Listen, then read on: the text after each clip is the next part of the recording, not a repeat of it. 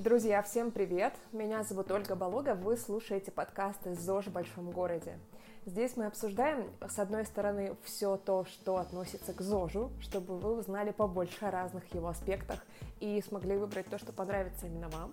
А с другой стороны, как же встроить весь этот ЗОЖ в нашу активную, бурную жизнь, в которой кроме ЗОЖа еще полно других дел и забот. Сегодня у нас 34 выпуск, и в гостях у нас Илья Мутовин, предприниматель и биохакер. Илья основал компанию Zunru в 2011 году, и сегодня это уже достаточно большая компания. И кроме этого, он давно увлекается всем тем, что связано со здоровьем. Он поставил немало экспериментов на себе, принимал различные добавки, занимался разными активностями и достаточно много про это рассказывает. Я познакомилась с Ильей после того, как он побывал в гостях у Никиты Маклахова. Это проект и подкасты «Будет сделано». Обязательно в описании нашего сегодняшнего выпуска я дам ссылку на подкаст а, «Будет сделано» с Ильей Мутовиным в гостях. Там он рассказывал довольно много про физическое здоровье, а наш сегодняшний выпуск получился про то, как не сойти с ума во время карантина. То есть в основном про ментальное здоровье и про то, как правильно себя вести, чтобы выжить, да еще и преуспеть в это нелегкое для нас всех время. Ну что, друзья, я, как обычно, перед началом каждого выпуска прошу вас, если вам понравится, пожалуйста, зайдите в iTunes или в SoundCloud, или, может быть, вы слушаете нас в Яндекс Музыке, поставьте нам оценку, оставьте нам отзыв, будет очень здорово и приятно. И еще хочу подвести итоги розыгрыша, который мы анонсировали в прошлый раз. У нас есть три победителя, точнее три победительницы. Это Анна Стремилова, Наталья Вдовина и Виктория Еремина. Девушки, поздравляю вас. Обязательно свяжусь для того, чтобы вручить вам футболки от Fruit. Ну а я перехожу к нашему разговору с Ильей. Илья, добрый день. Предлагаю начать со знакомства. Я бы хотела, чтобы вы рассказали нашим слушателям о том, какие сейчас основные вещи есть у вас в работе. Я знаю, что вы основали очень известный сервис Zoom.ru, даже наша компания там присутствует. А, вот. Это, мне кажется, такой большой кусок работы, и я читала интервью 2013 года, это, видимо, первые годы жизни Зуна, э, в котором mm-hmm вы говорили, что сейчас полностью заняты этим проектом, можно сказать, больше ни о чем не думаете. Но я так смотрю, что кроме Зуна сейчас есть еще другие вещи, в том числе связанные с здоровым образом жизни, и книга, и лекции, и презентации различные, вебинары. Скажите, пожалуйста, что сейчас есть в вашей жизни? По-прежнему очень много Зуна. Это история, которая занимает, э, не знаю, иногда кажется, что больше, чем 24 часа в сутки. А, особенно, конечно, в такие сложные периоды турбулентности, как э, сейчас, потому что а, все-таки основным нашим клиентом а, является малый и средний бизнес, который в первую очередь оказывает услуги населению, рестораны, медицинские центры, салоны красоты, фитнесы, разные, там, не знаю, йога-школы, автосервисы, и вот это все. И, ну, скажем так, э, в текущий момент э, чувствуются некоторые проблемы на этом поприще. А, и, конечно, это накладывает большой отпечаток на нас. А, у нас большая команда, у нас мы сделали незадолго, собственно говоря, до всего кризиса, мы полностью подготовили себе плацдарм для выхода в Индию. А, и как бы для нас было большой неожиданностью закрытие Индии на такой длинный локдаун. Все уже там начинались продажи, уже там поднят, ну, все ресурсы собраны, вся база данных, все-все-все подготовлено. А, это, конечно, было тяжело. Потом закрылась Россия, закрывались разные страны вокруг России, в СНГ мы тоже хорошо присутствуем. А, и, собственно говоря, стало понятно, что на какие бы рынки мы не целились, а мы там полностью готовы к выходу в Америку, в США, вот, э, то это сейчас, конечно, не самый, скажем так, простой период. А плюс, э, ну, сами понимаете, когда то есть наша выручка сейчас сокращается достаточно сильно, мы верим, с одной стороны, что это временная история, с другой стороны, сейчас, я думаю, нет живого человека на планете, кто сказал бы, э, до какого точно числа эта история будет и какой будет выход. Я с большим очень радушием встретил вчерашнюю новость о том, что даже в Италии а, начали открываться книжные магазины, канцелярские магазины, людям, а, многим разрешено вернуться на работу, кто не может работать из дома, начинает работать лучший транспорт. А, позавчера прошла новость о том, что Сан-Франциско а, собирается снимать локдаун в ближайшие первые дни мая, потому что в целом больницы достаточно пустые, как бы они отправляют медсестер, многих других э, сотрудников врачебных учреждений в Нью-Йорк, и все намного хуже. И, кажется, что, ну вот, скажем так, если мы еще не на самой глубине дна, то уже достаточно близко. А это приятно в том плане, что как бы глубоко мы не упали, дальше все-таки начинается рост. Как говорится, V-образный, U-образный и так далее. Наверное, разные рынки будут выходить по-разному.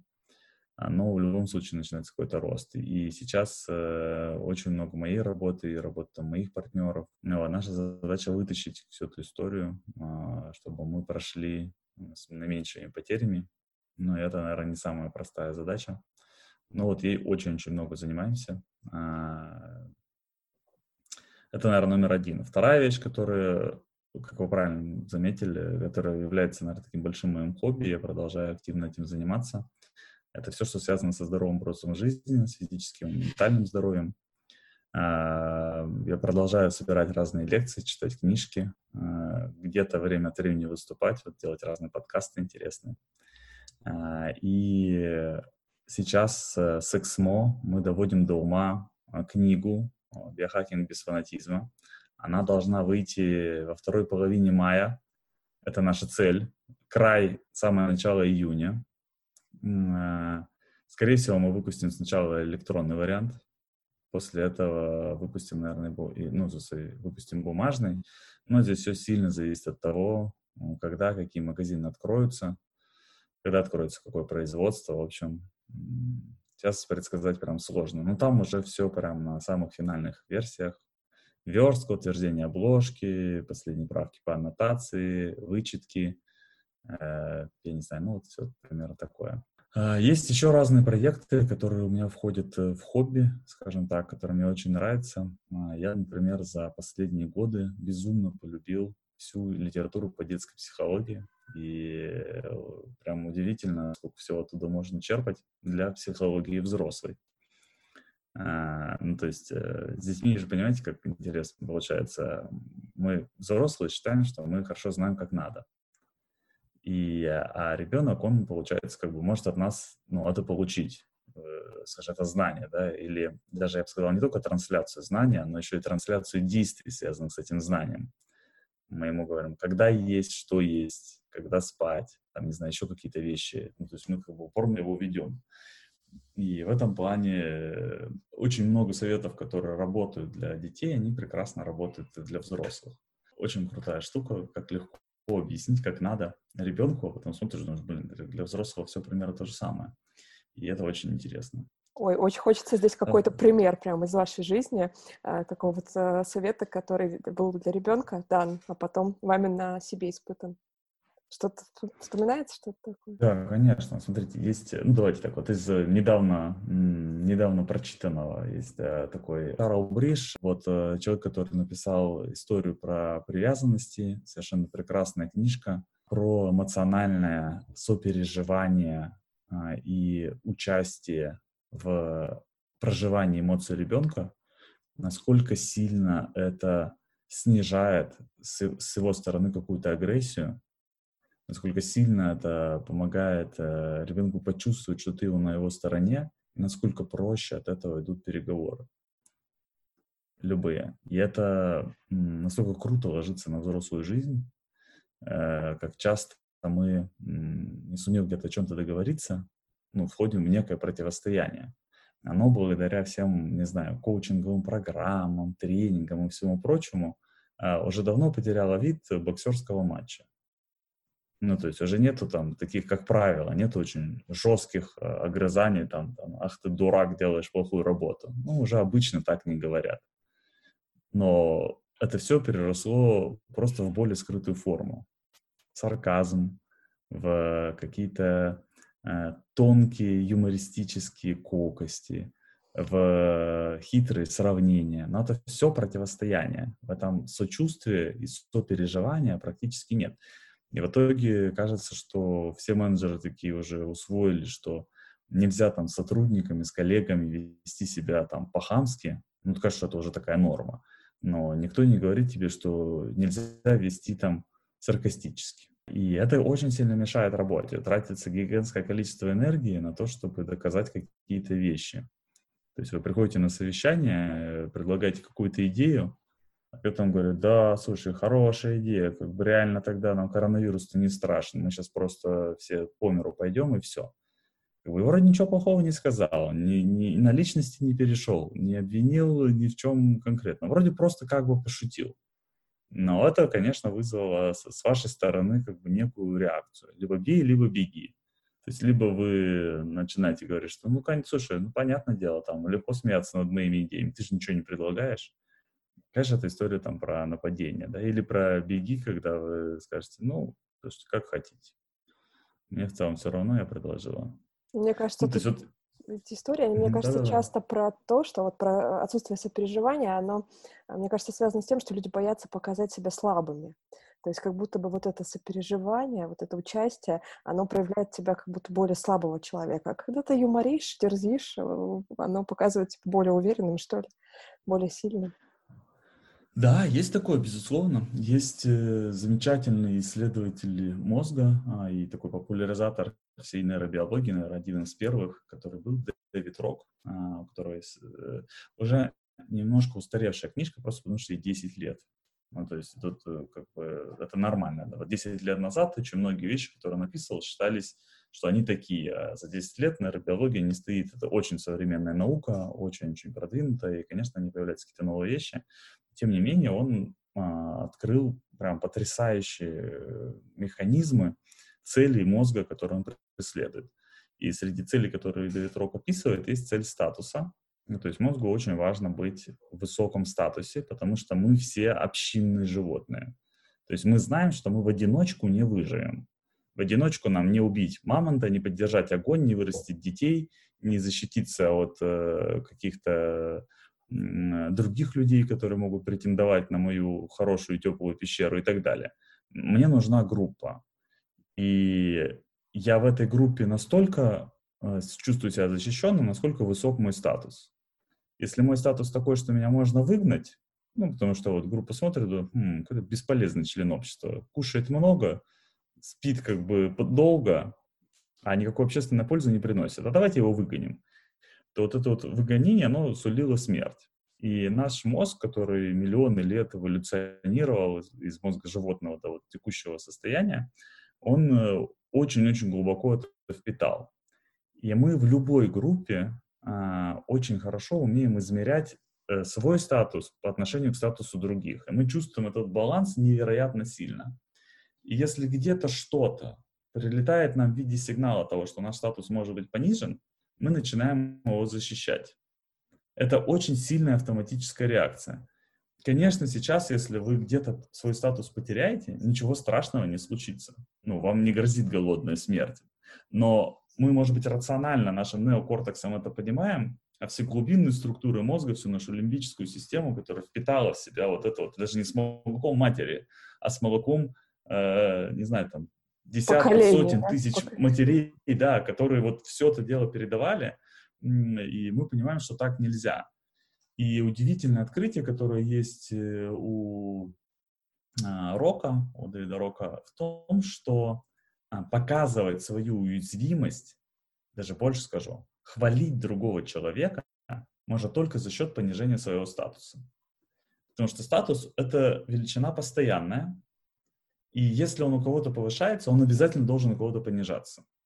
Поэтому если вы вдвоем находитесь где-то, и вы куда-то приходите и говорите, слушайте, Вася, а ты, блин, ты просто круто делаешь эти вещи.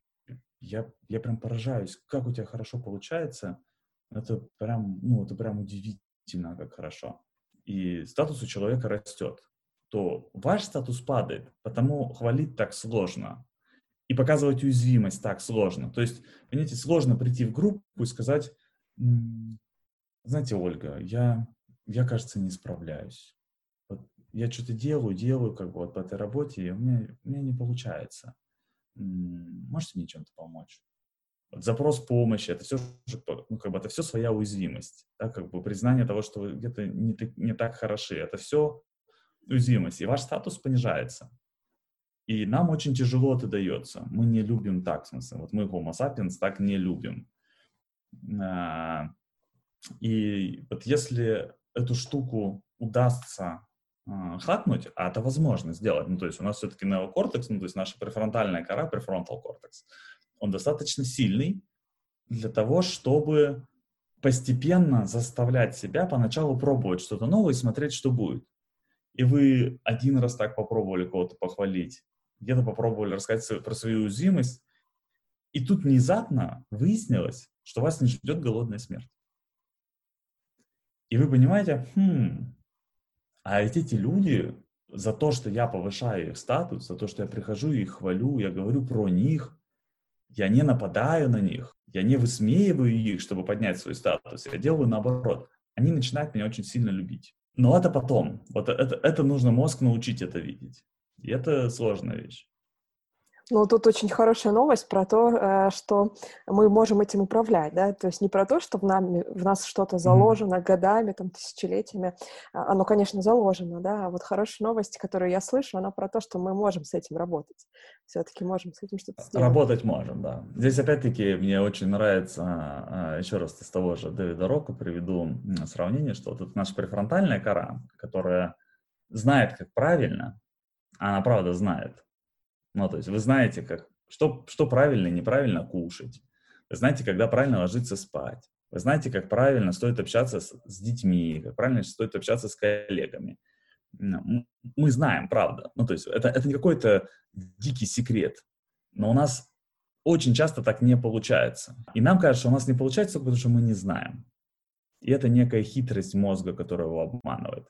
И так происходит в том числе потому, что, опять-таки здесь повторюсь, мне просто очень нравится это сравнение, мощность префронтальной коры с точки зрения всех, всех нейронных устройств, которые есть в голове, она сравнима с количеством монет у вас в кармане. Тогда как весь остальной мозг — это экономика США. Ух. Да, ну то есть, понимаете, еще раз, то есть мы и это очень легко доказывается. Вот, вот, не знаю, там на это посвящены целая серия книжек доктора Курпатова, нашего российского э, биолога и нейробиолога. Вот. Ну, конкретно сейчас я там приведу какие-то примеры из красной таблетки. Это одна из, мне кажется, базовых и достаточно ранних книжек, в которых он убедительно доказывает, что, ну, вообще-то, в принципе, мы живем в удивительном парадоксе. Ваша префронтальная кора, то есть одна часть вашего мозга, очень хорошо понимает, что у вас должно быть. Оно вот прям все рассказывает, как вот, ну вот еще раз, про то, что мы, вот, мы точно знаем, как надо. И обычно так не происходит. Но уверенно, что нужно лечь спать там, в 10 утра, проснуться в 7 утра, сделать зарядку, э, составить план на день, э, позаниматься вот нужными делами, не отвлекаясь на всякую разную ерунду, поесть полезную еду, там, сделать вот это, вот это, вот это, ну, условно, там, вечером, в 10 часов вечера уже оказаться в кровати с книжкой бумажной, почитать и лечь спать. Мы знаем эти вещи, но оно так не работает. И вообще-то, в принципе, мы должны были бы сходить с ума. Потому что тебе несколько раз за день, бывает, что еще чаще, кто-то тыкает лицом в факты о том, что ты не управляешь своей жизнью. Ну как же так? Ты же не хотел сейчас ссориться, ты же не хотел вот так вот среагировать на эту колкость этого человека. Но ты среагировал. Вопрос, если ты не хотел, но ты среагировал, кто управляет твоей жизнью? Если ты говоришь, я, я не хочу курить, например, я знаю, что курить вредно, я не хочу курить, но я все время как бы просто по факту вижу, что я курю последний год, или два, или три, и так далее. То есть примеров можно привести очень много. Как же так получается, что мы с ума не сходим? И здесь удивительная вещь, которую пишет Курпатов, о том, что наш мозг очень щедро отгружает нам объяснение нашего поведения. То есть вы не сходите с ума, потому что вы всегда знаете, почему так случилось. И нас эти объяснения очень сильно устраивают. То есть, условно, вы не хотите есть плохую сладкую еду, в очередной раз вы застаете себя за, не знаю, там, за полусъеденной коробкой конфет, и у вас всегда есть прекрасное объяснение. Стресс, или наоборот награда за что-то, или ну а что мне их выкинуть, мне их подарили, ну то есть я не хочу так вот к человеку относиться, или, ну, не знаю, что угодно, подставьте любое свое объяснение, и мы очень сильно в него верим. Но здесь я как маркетолог могу сказать, что в нейромаркетинге есть же это, э, этот же тезис про покупки, да, что мы всегда находим mm-hmm. объяснение по факту покупки. Зачем она нам нужна? Почему мы молодцы, что мы ее Конечно, купили, да? конечно. Это то, что Канеман в своей книжке да. называет обратной рационализацией. Вот обратная рационализация работает у нас очень хорошо. Она нужна нам для того, чтобы не зайти с ума. Наш э, большой мозг, основной мозг, скажем так, вот этот сверхсильный, который экономика США, он оберегает ту часть мозга, префронтальную кору, которая отвечает за нашу личность. И, и он не может допустить, чтобы, ну, как бы, сумасшествие личности для мозга губительно. Он не хочет этого. И он будет ее оберегать всеми возможными силами. У меня тут был записан один вопрос подальше, но я все-таки задам его сейчас, раз мы уже начали mm-hmm. про мозг. Ну вот, Илья, вы говорили, где-то я читала прям такой тезис. Ваш мозг и вы хотите разного. Это очень важная мысль, да? Вот прям такой тезис был. Можете поподробнее рассказать, про что это? Смотрите, у нас есть наша личность, все, что мы понимаем под личностью. А, из лучших определений личности мне больше всего нравится определение Анны Трейсман. Это, кстати, жена Канемана, правда, бывшая, потому что она умерла, насколько я помню.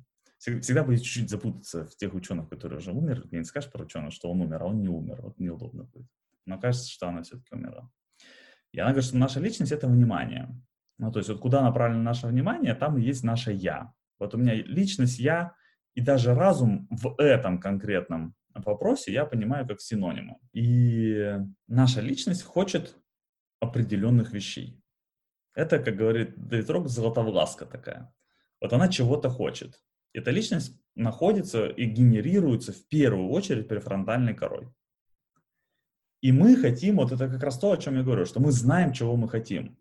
Мы хотим там быть, э, я не знаю, ну, условно, в правильном весе, в правильном здоровом состоянии, э, делать такие-то вещи, так-то реагировать на события. Вот мы очень хорошо знаем все как надо.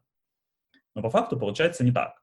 И не так получается, потому что мозг легко хочет другого. И он хочет как раз там вот те наборы из неких пяти целей, о которых пишет Рок. То есть он он очень сильно реагирует на, ну, давайте возьмем, разобрали тот же статус. И даже если мы знаем, что нервничать по пустякам – это плохая идея, и нам хочется э, вот с таким, я не знаю, монашеским спокойствием относиться к каким-то э, странным вызовам, которые нам кидает, не знаю, история, когда кто-то зачем-то, не знаю, там, ну, не знаю, случайно, наверное, наступил на ногу, но вместо извинений просто дико заржал и вас это очень сильно раздражает. То есть вы, может быть, и знаете, что нервничать по пустякам не нужно, но вы ничего не можете с собой сделать, потому что у мозга здесь другая цель. Мозг хочет другого.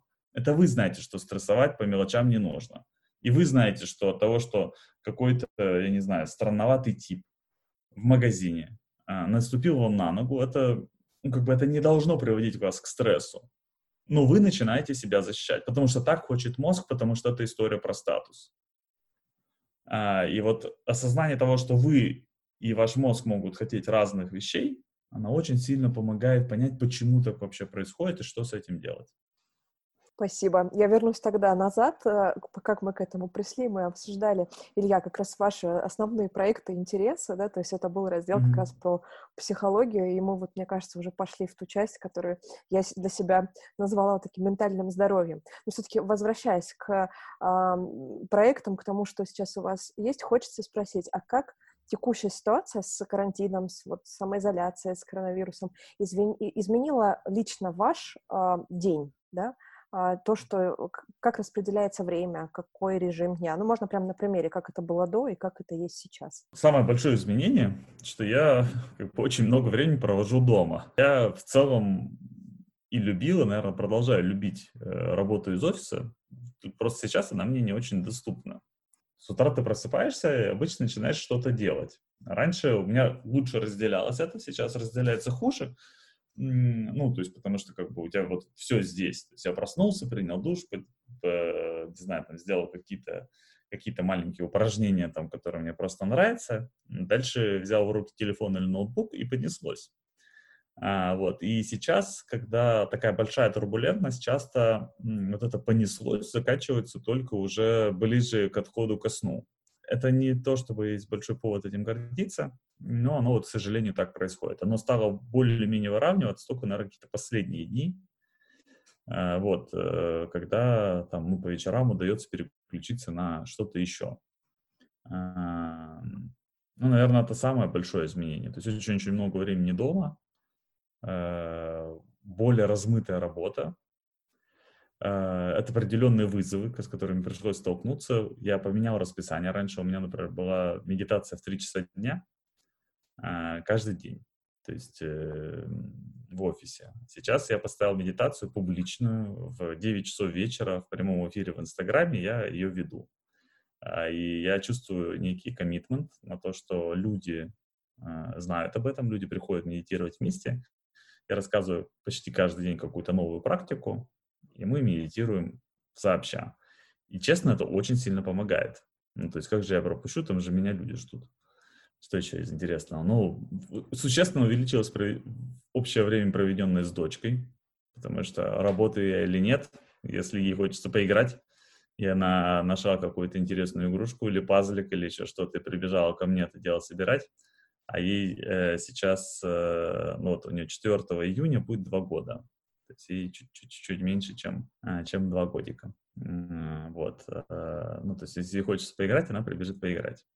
А, и точно так же, наверное, с котом, которому, ну, ему, если хочется поиграть, он принесет игрушку, если ему хочется полежать просто, не знаю, где-то там на ногах, то он тоже придет там как бы это дело устроит. Мы никогда столько времени не проводили с женой так близко друг к другу. А, а, ну, то есть обычно же ты уходишь на работу, работаешь, приходишь вечером, у вас есть какое-то совместное времяпрепровождение.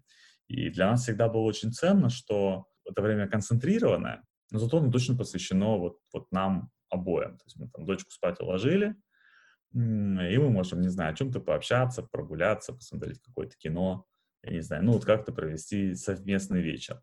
А сейчас, с одной стороны, мы проводим целый день вместе, с другой стороны, вот этого концентрированного времени становится меньше. И это, ну, скажем так, это не хуже, не лучше, это другое. А вот. Э, но мне очень нравится, и для меня очень ценно, что там вот Оля, моя жена, чувствует разные мои переживания, заботится обо мне. И я сейчас получаю очень много внимания, что прямо очень приятно. И я за это ей благодарен. О, здорово. Илья, вы знаете, у меня такое впечатление складывается, а, что вот и сейчас тоже разговаривая с вами, что в этой ситуации текущей нашей, в таком, в попытке замедлить, что ли, нас всех, люди разделились, э, вот эта вот история, да, люди разделились на две категории. То есть есть те, кто резко начинают э, больше работать, то есть прям вот как будто бы mm-hmm. бежать куда-то, да, что-то делать, и у них э, прям день резко насыщается работой, а есть те, которые, наоборот, уходят в некую такую спячку, вот, и, казалось бы, сейчас у всех выходные, да, это же официально у нас в стране сейчас выходные дни, и действительно есть люди, которые просто не работают, да, а большинство тех, с кем я общаюсь, вот вы тоже больше работают, чем в обычной жизни. А, это тоже связано с какими-то реакциями мозга? Да? То есть это тоже какие-то подходы мозга к решению вопросов, к решению проблем? Или с чем? Смотрите, наверное, да. Ну, во-первых, мы IT-компания, а IT-компания и связь а, были причислены к непрерывно действующим, и на нас выходные не распространяются официально. В отличие, наверное, кстати, от строительства. Мне кажется, строительство, наверное, заморожено. Хотя не знаю, честно, честно не знаю. Может быть и нет. И про разделение я с вами согласен. Я общаюсь с разными своими друзьями, например, которые работают в нефтянке, и они говорят, слушай, ну, новых проектов нет, из дома вот наша большая нефтяная компания э, э, французско-голландского происхождения, не буду называть бренд, а, как бы она приостановлена сейчас, и делать нам особенно нечего. Я говорю, ну а чем вы занимаетесь? Вот вчера с своим близким другом общался, он говорит, слушай, ну я прохожу кулинарные курсы, я там занимаюсь, там, не знаю, игрой на гитаре. Э, очень много, ну, он конкретно во Франции живет, и можно гулять. Говорит, мы очень много гуляем вокруг дома. Ну, примерно так. То есть я вообще, это очень хорошее наблюдение, Ольга, я прям согласен, что наверняка люди разделились. Я, я думаю, что это прям очень-очень сильная правда. Я точно отношусь к первой категории, у которой работы стало намного больше. И цель мозга, о которой спрашиваете, здесь, ну, я думаю, очень сильно связанная с выживанием. Мы понимаем, что когда у тебя очень-очень большая компания, очень много людей, и ты очень сильно завязан на малый бизнес, который внезапно перестал платить по очень понятным причинам. Ты тут можешь что угодно делать, но выйти на те же самые объемы, которые у нас были раньше, крайне сложно. И с этим, ну, как бы нужно работать. Вопрос, ну, действительно связанный с выживанием компании. И, конечно, сейчас туда уходит все время, все силы, то, чтобы максимально качественно этот этап пройти.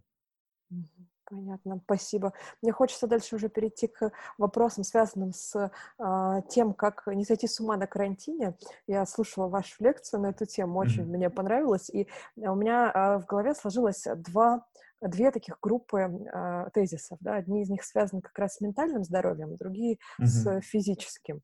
И мы уже начали с ментального здоровья. Давайте тогда продолжим в эту же тему. То есть э, что конкретно сейчас делать, чтобы наша голова оставалась э, работающей, достаточно чистой, адекватной? Потому что если читать новости, на все реагировать, смотреть, что в мире происходит, все это переживать, эмпатировать этому, то, мне кажется, можно действительно сойти с ума.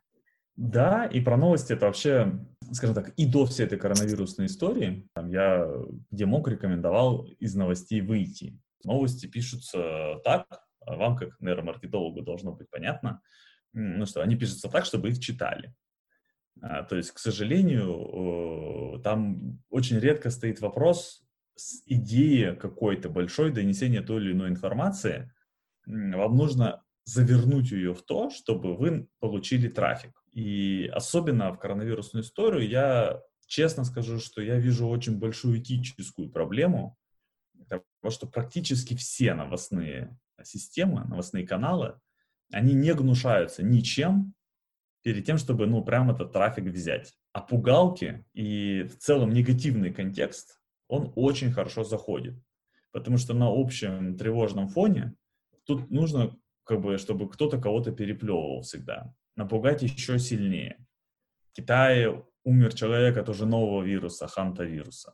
В, не знаю, где-то в Голландии коты оказалось, что они тоже заразные, и они очень долго переживают. Кто-то там нашел на каком-то там корабле вирус, который на поверхности прожил 17 дней. И так далее, и так далее и так далее. Там, не знаю, умер в США, умер там первый владение, младенец от коронавируса.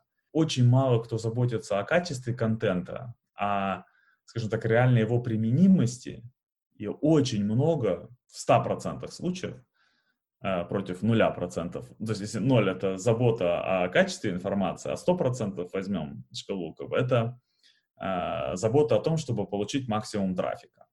Так вот, у нас дичайший перекос в том, чтобы просто получить траф. И если вы где-то нашли какое-то, там, не знаю, исследование или какой-то уникальный случай, возможно, не подтвержденный, просто неважно, вы высосите из пальца такой заголовок и такой текст, чтобы получить максимум, а, максимум обзоров. И это крайне печально, на мой взгляд, крайне печально. То есть э, с таким качеством новостей, честно скажу, я даже думаю, может быть, цензура лучше. То есть я очень либеральных взглядов человек, но сейчас здесь свободный рынок выглядит криминально плохо. И единственное, что вы можете сделать, первое, что я считаю нужно сделать, перестать быть потребителем вот этого криминального рынка.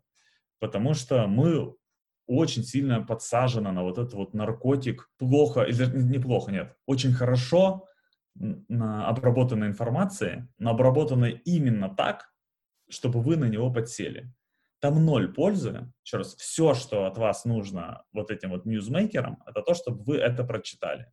Им вообще все равно, что вы будете делать дальше. Илья, почему мы это все едим? То есть почему они это делают, так понятно, а почему мы-то за это цепляемся, даже если мы вот знаем, что не надо, да, если даже не хотели это читать, глазом зацепилась и пошла.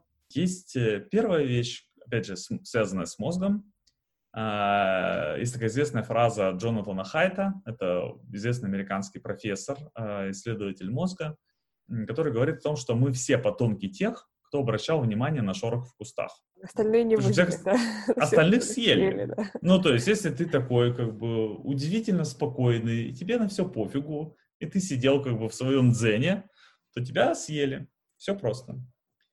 Наш мозг то есть у нас есть прям специальная отдельная, так называемая нарративная нейросеть, которые задействуют э, несколько важных отделов. Ну, там их реально несколько, и самых важных это островок и гиппокамп, которые всегда активны и всегда смотрят на то, что сейчас происходит вокруг. И если что-то вокруг а, происходит, э, скажем так, странноватое, вот если сейчас где-то, не знаю, недалеко от вас хлопнет дверь, или на улице кто-то громко закричит, или даже, там, не знаю, будет какой-то вот э, сигнал бип-бип машины, наше внимание обязательно хотя бы на какое-то время туда переключится. И у нас появится подспудное желание посмотреть, а что там. Потому что так работает мозг. Он пытается нас уберечь. Нам нужен этот вот контроль, чтобы разобраться, чего там такого случилось. И это очень глубоко вшитая история. Прям избавиться от нее невозможно. Ну, прям совсем избавиться. Ну, то есть можно очень сильно натренироваться, стараться э, активировать и долго жить в другой системе, в системе непосредственного опыта. И система непосредственного опыта — это вот, ну, вот медитация здесь и сейчас, любые практики осознанности, когда вы стараетесь не отключаться вниманием на что-то еще. И вот это вот что-то еще, что наше внимание захватывает, оно почти всегда лучше работает, если это что-то плохое. Ну, то есть, понимаете, мы когда слышим шорох в кустах, мы боимся, что там может быть тигр. Потому мы оборачиваемся и смотрим. Если видим, что это просто ветер, пакетом шуршит, то мы как бы успокаиваемся. Но нам нужно это проверить. И потом, когда мы видим какие-то заголовки о том, что э, подтверждено, дети тоже умирают от коронавируса, мы хотим туда заглянуть. Это тот самый шорох, и нам нужно убедиться, что это ну, что там есть какая-то идея. И мы заходим, мы читаем, внимательно все это выясняем. Вот смотрим, умер один младенец, и, возможно, здесь мы где-то недовольны, блин, ну, тоже высосали из пальца, но один единственный младенец умер, как бы, кажется, не страшно. Это история про то, что мы пошли в кусты, посмотрели, увидели там пакет, какой-то идиот привязал тут пакет, он шуршит как бы и напугал меня. Фух. Как бы, мы сколько-то недовольны, но мы все равно идем. И это в следующий раз, в соседних кустах опять что-то зашуршит, мы опять туда пойдем. Потому что вот мозг идет это туда проверять. Но есть еще одна вещь, а, которая вам, как нейромаркетологу, я думаю, очень хорошо известна. Это дофамин. Э, это, ну, как бы, то есть какое-то время назад считал, что это там гормон удовольствия. Это во многом так, но он намного сильнее вырабатывается не от получения удовольствия, а от предвкушения получения удовольствия. А еще сильнее он вырабатывается от предвкушения вероятного получения удовольствия. А еще дальше, если мы пойдем, то там не только про удовольствие дела. Он вообще про некое предсказание того, что там будет. И, э, скажем так, он эм, особенно хорошо вырабатывается, когда вы видите некое предсказание, точнее так, вы видите какой-то кусочек информации, предсказываете, что будет за ним, и дальше идете это проверять. Даже если что-то плохое, да, то есть и вот эта история, да, типа, я так и знала, что так и будет, да, вот это оно всегда так. Вот, это... вот история, что про так и знала, она может и не дойти там до, до нас, да, то есть нам просто, понимаете, ну, не знаю, условно, если мы даже отвлечемся от коронавируса, представьте, что ну, случилась там очередная какая-нибудь большая трагедия, например, разбился самолет. Известно, что все новостные э, истории про то, там, не знаю, обнаружены черные ящики, расшифрованы черные ящики, установлены первые версии, установлена окончательная версия. Вот все эти вещи очень сильно читаются. Вот там вроде бы, если шуршит что-то в кустах, то очень далеко. Потому что, ну, что-то случилось где-то там за тысячи километров от вас. Вы точно знаете, что это уже никак вам не угрожает. Но вы не читаете в целом. То есть вы не то, что такой прям а, аэрофоб-любитель, который изучает все катастрофы 68 -го года. Это вот просто какая-то свежая история. То есть там вот эта вот э, штука про то, что это вас пугает, она в целом, ну, вроде бы достаточно отложенная. Но у вас есть вот эта потребность, как бы, у вас есть какое-то предсказание, а что там такое было, и вы читаете жадно эти заголовки, что был очень сильный туман, а самолет был еще и старый, а аэропорт был неизвестный и запасной, и, кстати, военный. А еще, там, не знаю, оказалось, что диспетчер был новенький.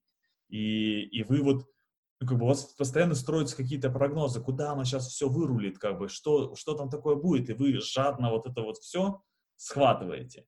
И это история про дофамин, про то, что вы строите э, подсознательно, вы строите многие прогнозы, и вам хочется дойти до вот этой вот разгадки. И эта разгадка есть с какой-то там вероятностью. И сейчас с коронавирусом работают прекрасно обе темы. А, то есть непонятно, что будет.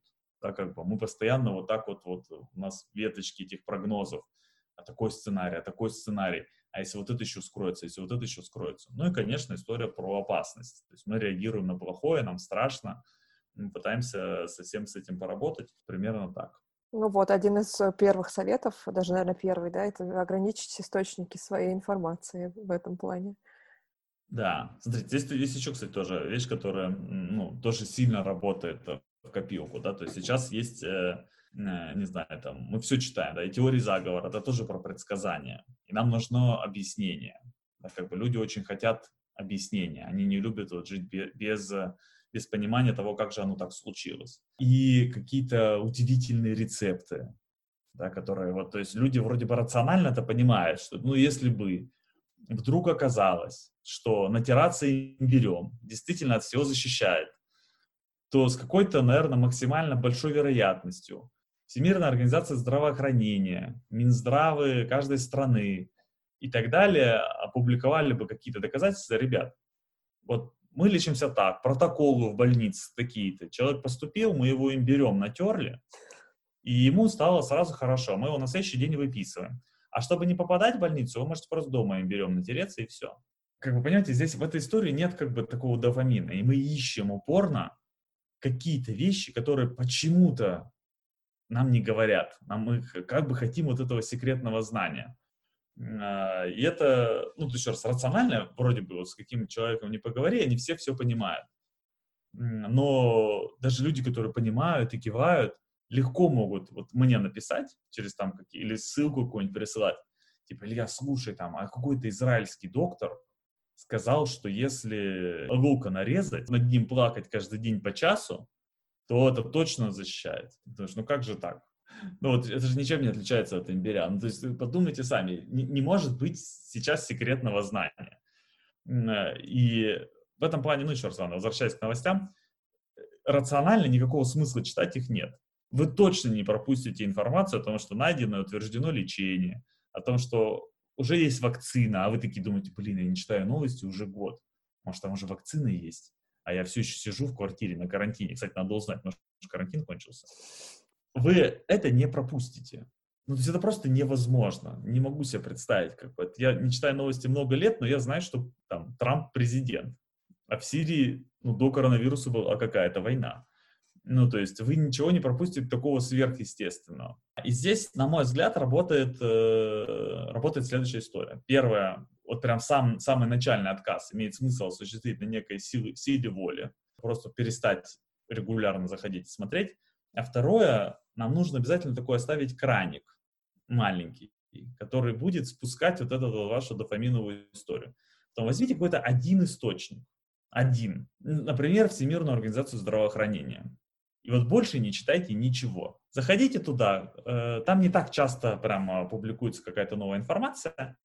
Заходите на этот сайт, смотрите, как бы получайте информацию вам необходимую и уходите. Или вот я для себя выбрал э, просто YouTube-канал Комаровского. Здесь что не прозвучит очень сильно как реклама, но я действительно тому благодарен. И вот мне более чем достаточно. Все, я больше ничего не читаю. Он раз в неделю, пару раз в неделю что-то публикует по этому поводу. Э, я благодарен за то, что он всю информацию агрегирует, э, отвечает на вопросы и, и делает прекрасную вещь. Вот этого достаточно. И я хочу еще тоже добавить из своего опыта. Вот, Илья, вы сказали, что первые отказы надо будет делать на силе воли, да, то есть сначала как бы организм, мозг, он, э, ну, сложно, мне кажется, от этого отказаться, и да. надо мне кажется, попробовать, чтобы эффект почувствовать. То есть сначала попробовать, а потом уже об этом подумать. Не наоборот. Я про то, чтобы действовать да, конечно. первично. Ну, про силу воли тут отдельно прям надо, можно отдельно долго разговаривать. Там даже у меня была мысль сделать там э, прям большую лекцию. Э, основная идея которой сводилась бы к тому, что прям жить на силе воли крайне тяжело. А более того, это, скорее всего, губительно для вашего организма мы в какой-то момент, вот прям в один момент, вот очень-очень короткий промежуток времени с помощью силы воли можем сделать что угодно. Не съесть торт, лечь спать, провести тренировку. Э, даже когда нам очень плохо от того, что по отношению к нам поступили несправедливо, мы можем на силе воли себя и заставить смолчать. Но у всех этих решений есть последствия. И если вы так делаете не часто, ничего не будет. Но если вы так живете, то с очень большой вероятностью вы накупите в себе такой пласт э, неразрешенных э, проблем, который обязательно где-то прорвется. И когда он прорвется, мало не покажется. И в этом плане сила воли удивительный инструмент который нужен нам для того, чтобы как раз научиться что-то пробовать. И вы относитесь к этому тогда как к такому тесту. То есть вы решились, например, давайте я попробую, не знаю, ну, например, не читать новости. Моя сила воли ограничит меня на неделю, ну или на две, не больше. Я буду вот только заходить на ВОЗ, как бы, но разрешу себе заходить каждый день. А больше ничего читать не буду. И когда, если я, не дай бог, подписан на какие-нибудь рассылки, и у меня еще куча каких-нибудь телеграм-каналов, я все это дело посношу в архив и замьючу, чтобы оно, не знаю, не мигало и не отвлекало меня. Я так поживу неделю, посмотрю, что будет. Еще можно заранее решить, как вы примете решение потом. Да, как бы, если через неделю я пойму, что я пропустил что-то сверхважное, как бы, и, по всей видимости, стал, как бы, подверг себя и свою семью очень большому риску, потому что ничего нового не узнал э, о том, как лечиться, если вдруг заболею, или еще какие-то вещи, то, ну, что ж, окей. Или если я сорвусь и пойму, что не, нет у меня сил, не хватает моей силы воли, окей, ну, ничего, видать, пока нельзя поделать. Слишком тяжело. Ну, и есть хороший прогноз, да? Либо я пойму, что это меня вполне устраивает. Как да, конечно. Я, То есть это, ну, можно просто попробовать такие делать эксперименты. Кстати говоря, если вдруг на... вы пытались что-то сделать на силе воли и не получилось, а, и вы такие думаете, блин, ну, ну не получается, правда, я ничего не смогу сделать, как бы я буду читать новости про коронавирус, я буду, там, не знаю, есть сладкое, я буду, ну вот, представьте любые вещи, которые вы рационально понимаете, что вообще не очень.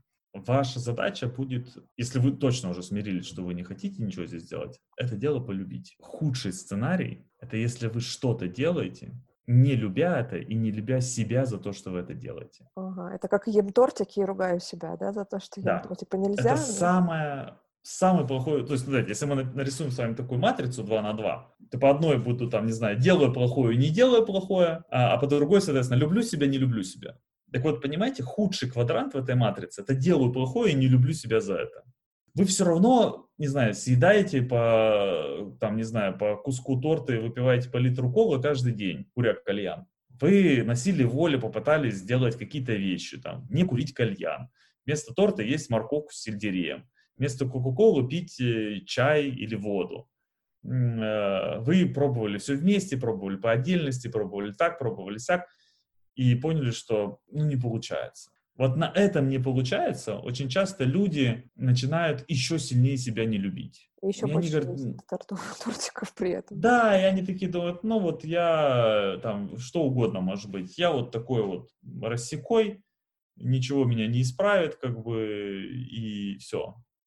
Еще же очень важно, что часто люди, которые окружают, они не помогают себя полюбить. Они по одной и той же заезженной пластинке говорят, ты что, когда ты бросишь курить? Что не понимаешь, что курить вредно? Ты что, не читал, что курильщики умирают от коронавируса чаще, болеют тяжелее? Сейчас прекрасное время, чтобы бросить курить, а ты все куришь и куришь, сволочь. Сколько же можно это терпеть? Типа, может быть, ты хотя бы перестанешь покупать эту Кока-Колу, кальяну Кока-Кола, сахар и никотин, и все там прочие снова. Это же, это же прямой путь в могилу.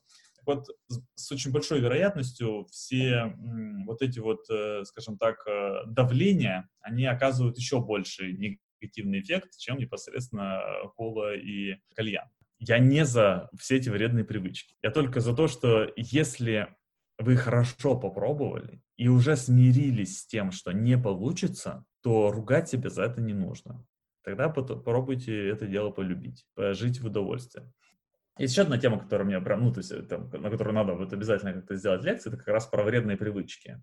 И интернет просто, интернет, книжки, что угодно, полны всего о том, как от них избавиться. И почти везде, я не, почти нигде не встречал этого такого подхода, хотя он мне вот, лично мне он очень нравится. Почти никто с вами не говорит о том, а что хорошего вы получаете от этих привычек. Понимаете, происходит удивительное, нечестное скрытие информации. Вы же едите сладкое, потому что вам что-то там нравится. А про это никто с вами не говорит. Все говорят про вред сахара, про то, что какое все ужасное, и как вы от этого, там, не знаю, приобретете все плохое и потеряете все хорошее. А вы все равно как бы продолжаете есть. Из-за этого начинаете очень сильно себя не любить. Ну, это же странно.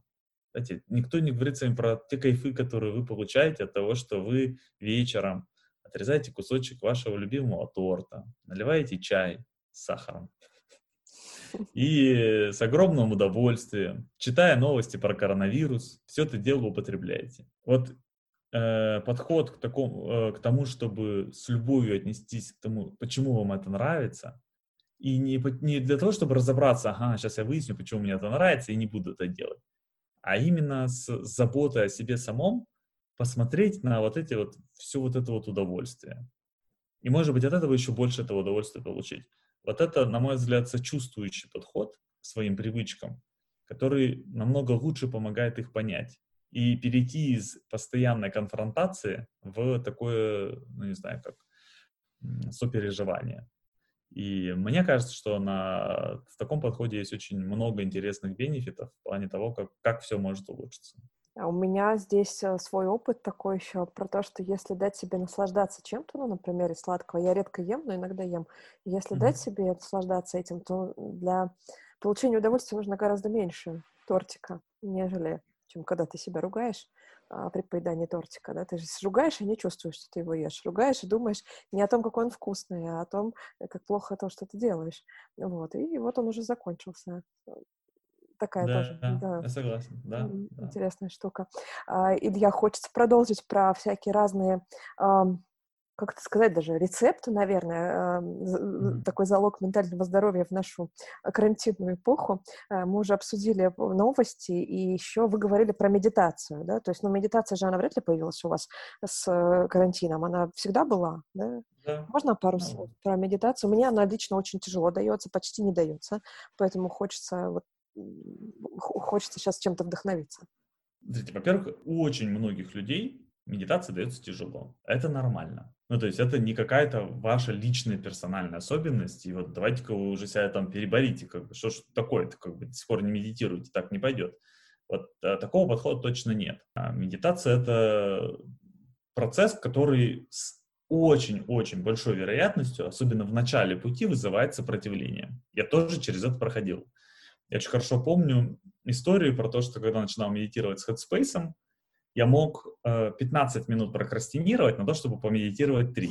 Ну, то есть это история достаточно хорошо изученная, и вот это вот сопротивление, оно связано с тем, что в полном отключении вот этой нарративной нейросети и переход здесь и сейчас нам нужно встретиться, ну, вот как говорят психологи, с собой. А это для мозга не очень приятная задача. Она вообще, в принципе, не очень сильно соответствует его целям. Это какая-то штука, которую она ну, она ему не очень понятна. И он будет разными способами вам, вот, вас от этого дела отговаривать. Чтобы ему стало интересно, нужно несколько раз показать того, что там, а, безопасно, б, что там, ну, есть какие-то прям приятные вещи. А мозг вам будет, наоборот, показывать, что это скучно, что никаких приятных вещей нет, и у него ресурсов на это намного больше. На выручку, как обычно, приходит, как правило, сила воли, когда вы такие понимаете, так, окей, все, неделю буду медитировать. Если через неделю понимаешь, что не мое, откажусь от этого дела. Либо подход, в котором можно показать мозгу э, какие-то м, приятности из, здесь и сейчас, не через медитацию. Вот давайте про это чуть-чуть отложим, это про это я тоже расскажу, как, как mm-hmm. это, собственно говоря, можно сделать. Про, про саму медитацию. То есть, если все-таки есть желание попробовать, и хочется вот прям сделать это самостоятельно, то я бы рекомендовал следующий подход. На мой взгляд, он работает лучше всего. Хотя, еще раз, он, это все индивидуально, он может вам конкретно не зайти. Попробуйте сесть или лечь. А, если вы садитесь, то в идеале, чтобы у вас там была прямая спина, ножки стояли там на стопах, ручки лежали на коленках, вот примерно как я сейчас сами сижу, закрыть глаза и не делать ничего. Так называемая безобъектная медитация. Во многих, э, скажем так, практиках написано, что она более сложная, но вот для людей, которых прям чувствуют сопротивление, я бы рекомендовал начинать с нее. То есть, еще раз, вы ничего не делаете. И что бы ни происходило, вы просто наблюдаете возможно, вы закроете глаза, и, и ваш мозг будет о чем-то упорно думать. Ну, то есть он будет прокручивать какие-то сценарии, какие-то вспышки, какие-то, я не знаю, что-то существующее, несуществующее, вот, вот все вот это. И э, это не должно вас смущать. Ну, окей, вы просто на все смотрите наблюдателем. Что бы ни было, вы просто так сидите. Если вас хватает на 3 минуты, значит на 3 минуты. На 5 минут, значит на 5 минут. На 20 минут, значит на 20 минут. Геройствовать не нужно. И через какое-то время, оно у всех, к сожалению, разное, а, но, как правило, если вы так поделаете, там, не знаю, недельку-другую, сильно еще зависит, по сколько вы будете делать, по 3 все-таки минуты или по 20, то поток разрозненных мыслей, он пройдет. И наступит тишина. И только когда наступает вот эта тишина, мозг понимает, что там есть разные приятные для него вещи. Он вот этим вот потоком смог как бы сам себе высказаться. Вы его с позиции наблюдателя выслушали. И тогда отношение мозга поменяется. Вам будет интересно побыть в этой тишине, вам будет интересно узнать, а нет ли, нет ли чего-то такого, о чем еще мозг хочет со мной поговорить. И тогда он будет вас просить об этом диалоге, вам будет хотеться заходить на эту медитацию. Но нужно пропустить вот этот вот первый грязный поток. Я не очень люблю слово грязный, потому что кажется, что это негативная штука. На самом деле просто есть очень много не услышанного вами от мозга, и ему нужно высказаться, как, не знаю, как ребенку, с которым вы долго не общались. Вы, может быть, считаете, что он сейчас вам рассказывает какие-то непонятные глупости. Но для ребенка это важно. И если вы будете убеждать ребенка, что это глупости, то с хорошего диалога у вас не получится. А если вы послушаете о том, что он вам расскажет там, про свои самолетики, про что у него случилось в детском садике, про какие-то игрушки, про еще непонятные крокозябры, он э, в конце концов переключится на что-то иное. Он будет видеть, что вы его приняли. И это то, что нам нужно сделать с мозгом в медитации. То есть, еще раз, если не получается, я просто попробовал посидеть и ничего не делать. Там есть только одно ограничение. Это активно не сотрудничать с мыслями. Что я имею в виду? Если вы сели на медитацию, так, сейчас у меня медитация, кстати, на ужин я бы, наверное, приготовил вот это, потом вот это. А потом, кстати, надо еще вот этому человеку позвонить и доделать вот эти вещи. Это все равно, что еще раз, представьте, что к вам пришел ребенок поговорить о каких-то своих вещах, а вы, смотря на него, берете в руки телефон, говорит, говори, говори, да-да. Да, Вась, привет, слушай, как бы, как там у тебя дела? Ты говори, говори, я тебя слушаю, да. У вас хорошего диалога с ребенком не получится. И если вы активно думаете, то хорошего диалога с мозгом тоже не получится. Вообще никакого не получится. Поэтому ваша задача не делать ничего. Я вот. сейчас, мне это кажется, то поняла сейчас, по-моему, почему у меня не получается медитировать.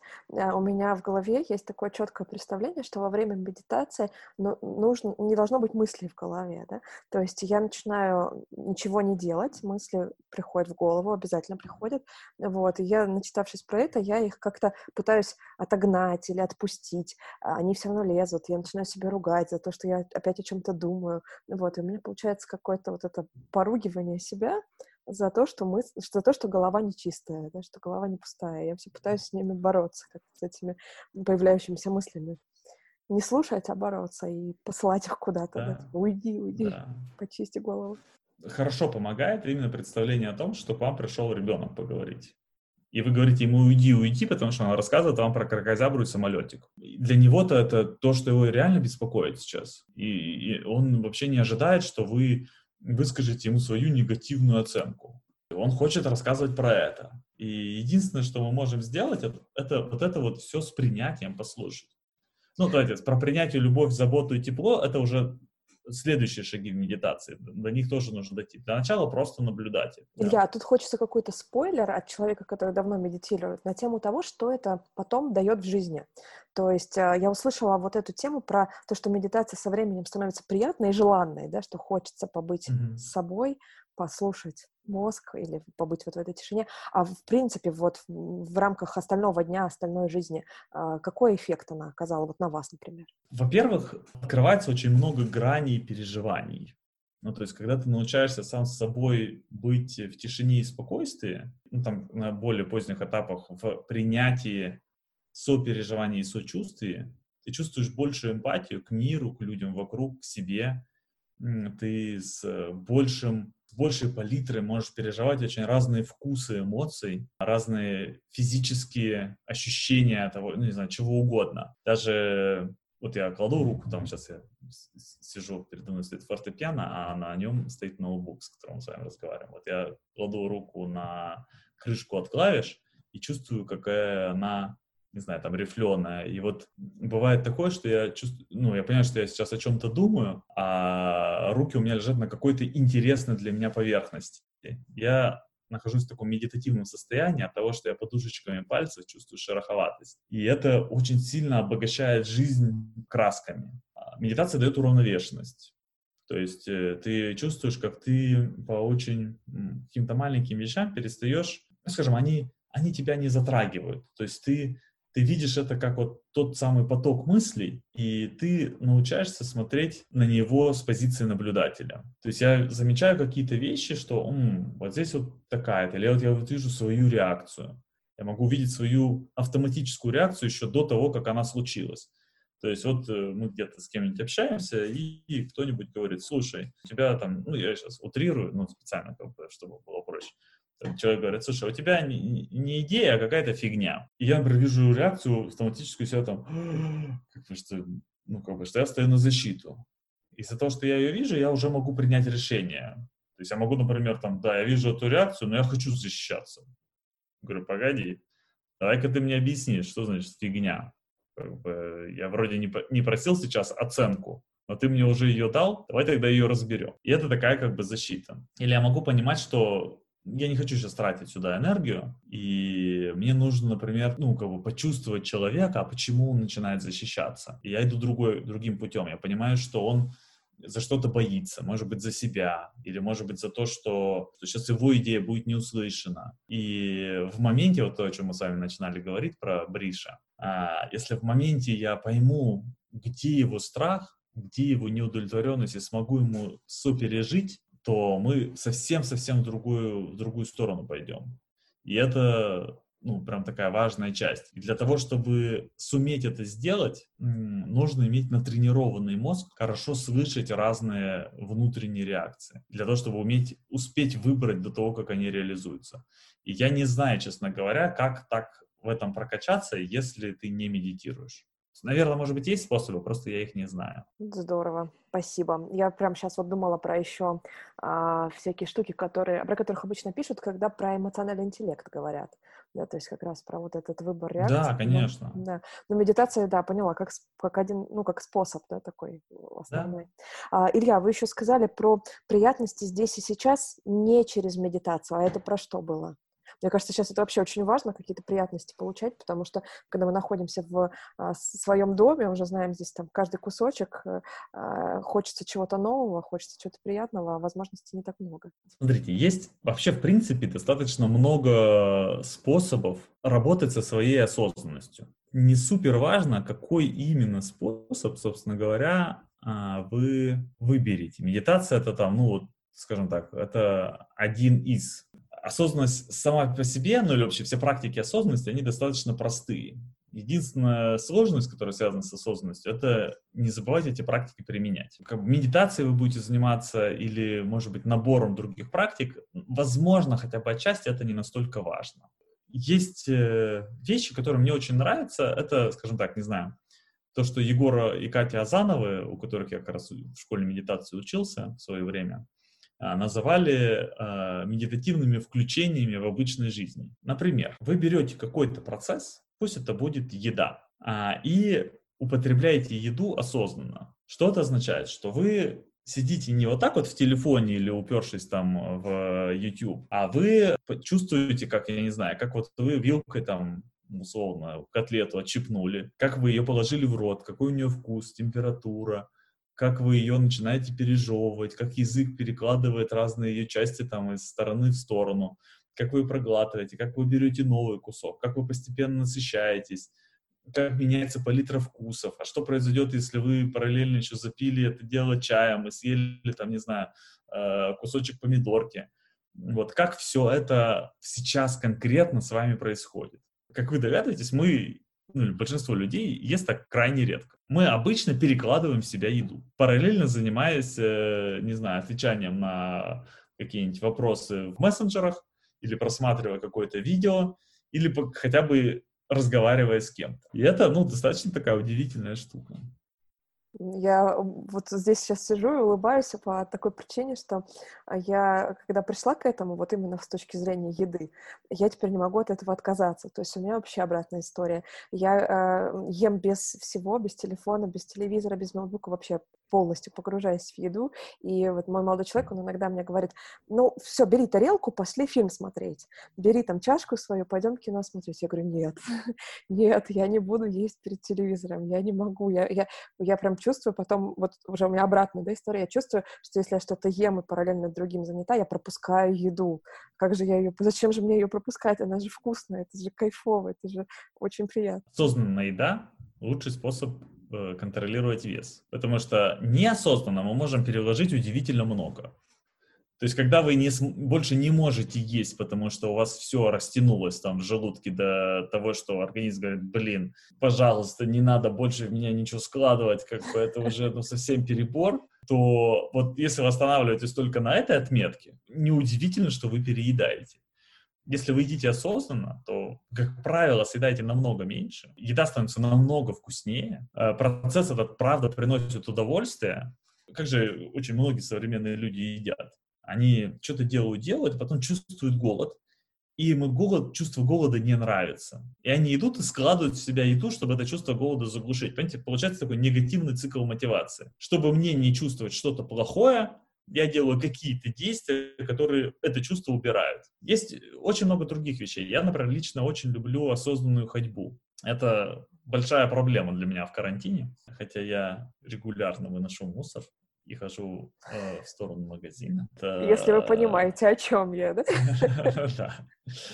Да. Вот. Э, но, тем не менее, конечно, только по квартире там находить свои там шаги прям тяжело-тяжело. Осознанная ходьба — это история, когда вы не идете, знаете, как это моя э, любимая поза, когда люди идут держать телефон параллельно земле, вот так вот изогнув шею, как бы, и я что-то читаю. И это типа они вышли погулять. Тело переставляет ноги, но где же здесь весь кайф от прогулки? И когда вы там, не пребывая в каких-то мыслях, вы идете именно чувствуя, как тело перемещается с ноги на ногу, как, э, не знаю, прикасается одежда, как э, все это происходит, но вы погружаетесь в такое вот осознанное миротворение. И для меня это очень-очень ценное время. Или, не знаю, ну, что угодно подходит. Душ, а, то есть, сколько там сенсорных ощущений. Ну, то есть вы постепенно намокаете, у вас меняется температура кожи, как вы чувствуете большую тяжесть э, воды на волосах, вы, ну вот все-все-все. И там, ну, безумное количество сенсорных ощущений, которые там очень интересны. Я сейчас вспомнила, Илья, что я у вас подхватила практику благодарности во время душа. То есть я подслушала, уже сейчас не помню где, про то, что во время душа вы вспоминаете, кому и за что вы благодарны тоже Это прекрасная практика, да. Ну, отличная вещь. А хочется тогда перейти уже к теме такого физического ЗОЖа во время карантина. А есть ли какие-то э, от вас, как от, э, я не побоюсь этого слова, биохакера, да, человека, который достаточно давно э, занимается вопросами здоровья, есть ли какие-то конкретные рекомендации, как поддержать физическую форму э, вот в четырех стенах? Безвылазно практически. Оно во многом все про то же самое. Первое, что, на мой взгляд, э, куда нужно использовать там много высвободившегося времени, это сон. Ну, то есть, скажем так, если и сейчас вы, вам, вы умудряетесь спать мало, то что-то точно идет не так. Казалось бы, вам не нужно ездить на работу, вам вообще никуда не надо особенно спешить ни вечером, ни утром. Ну, пожалуйста, хоть сколько-то этого времени добавьте в свой сон. Ну, то есть это правда важно с точки зрения чего угодно, того, как работает ваш организм, того, как работает ваш иммунитет того, как э, работает все подряд, гормональная система, мозг, э, вот все-все-все. Увеличьте количество сна. Попробуйте. Вот сейчас замечательная возможность, а для многих людей это работает хорошо, для меня нет лично, я пробовал, у меня не получается просто, но для многих людей это работает хорошо. Двухфазный сон. Это когда днем, что, да, мы спим немножечко? Да, такая вот небольшая сиеста. Ну, то есть вот вы, это нормально чувствуете некоторую сонливость после того, как вы Э, поели в обед, особенно если вы не поели до отвала. Есть же возможность, наверное, сделать себе такой power nap, ну, то есть на там 20-30, может быть, 40 минут. вряд ли больше. Попробуйте, замечательный эксперимент можно провести. В офисе, правда, будет сложнее. А сейчас как бы, ну вот, а вдруг зайдет. Представляете, как бы, сколько вы будете получать энергии и удовольствия от того, если вдруг это будет получаться. В плане еды сохраняется все то же самое. Я настоятельно рекомендую, ну, то есть я слышу очень много советов, типа, не работать на кухне, не ставить перед собой миску с сушками, и вот это все, но это работающие, наверное, вещи, но, на мой взгляд, они рекомендации не совсем правильного порядка. Если вы научитесь есть осознанно, это настолько более высокий уровень отношения к еде, что всякие хаки в виде того, что, типа, не знаю, не работаете возле холодильника, вам покажутся, ну, просто неважными. То есть научитесь не перекладывать еду из миски в себя. Вот это полезная, полезная как бы история, которая прямо level up по сравнению с любыми другими советами, типа не работайте на кухне. Да работайте вы где хотите, воспитайте правильное отношение к еде. В плане физической активности сейчас э, очень много разных спортивных каналов публикуют контент бесплатно. Вот World Class ведет со своими лучшими тренерами кучу тренировок просто в прямом эфире Инстаграма. Бесплатно даже не за донейшн. Да, поддерживаю прям целиком полностью. Еще добавлю, что у них появились тренировки по 15 минут. То есть для тех, кому ну прям вообще сложно решиться на онлайн-тренировку, там есть 15-минутные э, офигенские тренировки, встраиваемые вообще вот в любое расписание. Вот. Есть очень много, не знаю, там, записанных тренировок, которые можно найти в интернете, на YouTube, наверное, где-то, может быть, скачать, не знаю, честно. Ну, как бы как угодно, но что-то точно можно делать дома. Там я лично растягиваюсь. Вот, мне это очень нравится э, и там приносит много удовольствия. Если у вас получается наматывать э, шаги по квартире, это тоже очень хорошо. Ну, то есть, если вы весь день просидели на диване э, с, там, с ноутбуком или еще с чем-то, а вечером часик порастягивались, то это в целом не, не очень хорошо.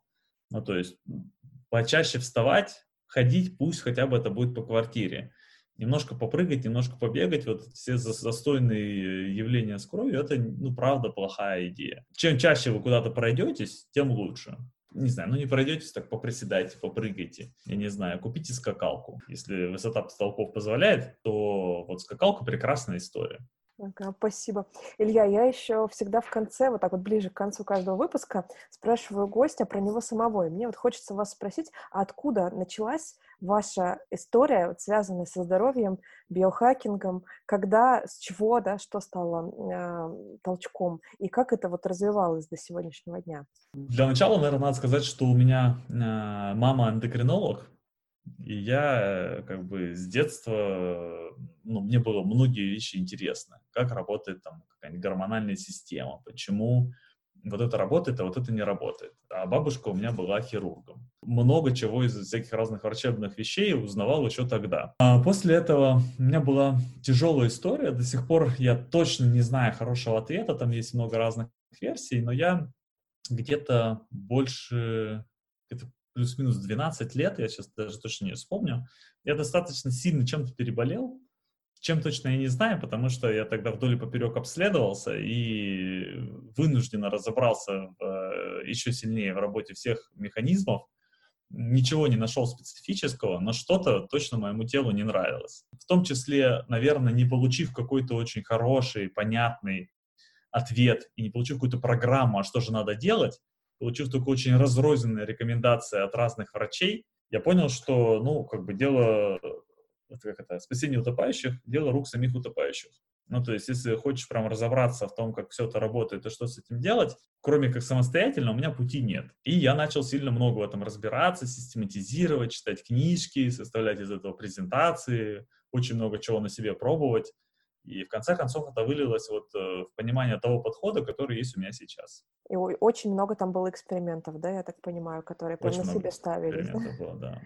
А... Да, ну, в смысле, при том, ну, как бы мне, слава богу, хватило ума не поставить ничего э, такого сверхспецифического сделать. Из самых, наверное, таких глубинных вещей, там, у меня есть, там, была травматологическая операция, есть очень простая вещь, там это исправление перегородки, которую я настоятельно в целом рекомендую. Если она искривлена, то лучше это исправить. Но кроме этого я там опять же, там, по совету очень хорошего врача, который мне нравится, я там чуть-чуть расширял пазухи носа для того, чтобы увеличить количество кислорода. Но опять-таки они у меня были сужены существенно меньше нормального размера. То есть это не то, что я такой биохакер и думаю, ха, я тут прочитал статью, что у Homo sapiens череп неправильный, сейчас я все, все сделаю по уму. Как бы, а то эволюция за миллионы лет сделала фигню какую-то, а я знаю, как надо. То есть такого у меня не было.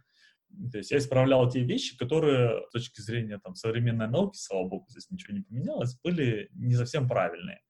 И я приводил все там, к средним, ну или чуть более хорошим, чем средним значениям. Ну или, например, там в свое время я удалил все родинки на теле. Все, которые плоские, они остались. А все, которые были, все, которые были выпирающие, я все это убрал. Ну вот, не знаю, это просто как пример вмешательств. Было, не знаю, много, много чего еще. Я долго исправлял прикус для того, чтобы чуть-чуть исправить э, центрирование, скажем так, некого давления на шейные позвонки. Вот, работал с прикусом э, из-за этого. Ну, а, а, а заодно удалось там поправить э, все, все зубы, потому что даже брекеты, как бы, ну вот они много Поним... чего улучшают.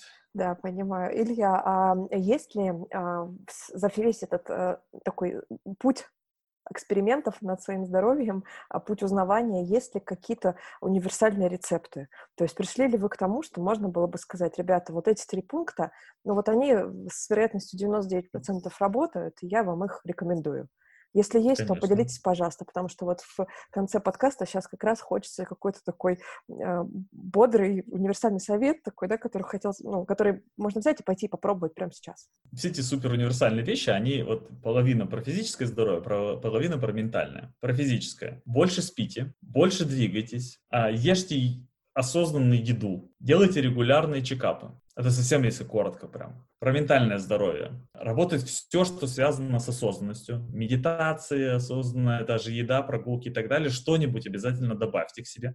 Работает все, что связано с positive thinking, ну, то есть вообще вся позитивная психология. Благодарности, выделение каких-то хороших вещей, которые происходят вокруг вас, вот все вот про это. Комьюнити, то есть очень важно в то, в каком окружении вы находитесь. То окружение, которое сильно не соответствует вашим целям или ценностям, если у вас только такое окружение, то это не очень хорошо. Постарайтесь добавить себе людей в окружение, которые соответствуют вашим целям или ценностям. Это сильно улучшит там вашу, а, вашу продолжительность жизни. Как говорит Дима Шаменков, по разным исследованиям, на которые он ссылается, в случае рака хорошая жена продлевает жизнь намного лучше самой лучшей химиотерапии. Психотерапия работает, действительно работающий инструмент, если можете найти хорошего психотерапевта, настоятельно рекомендую.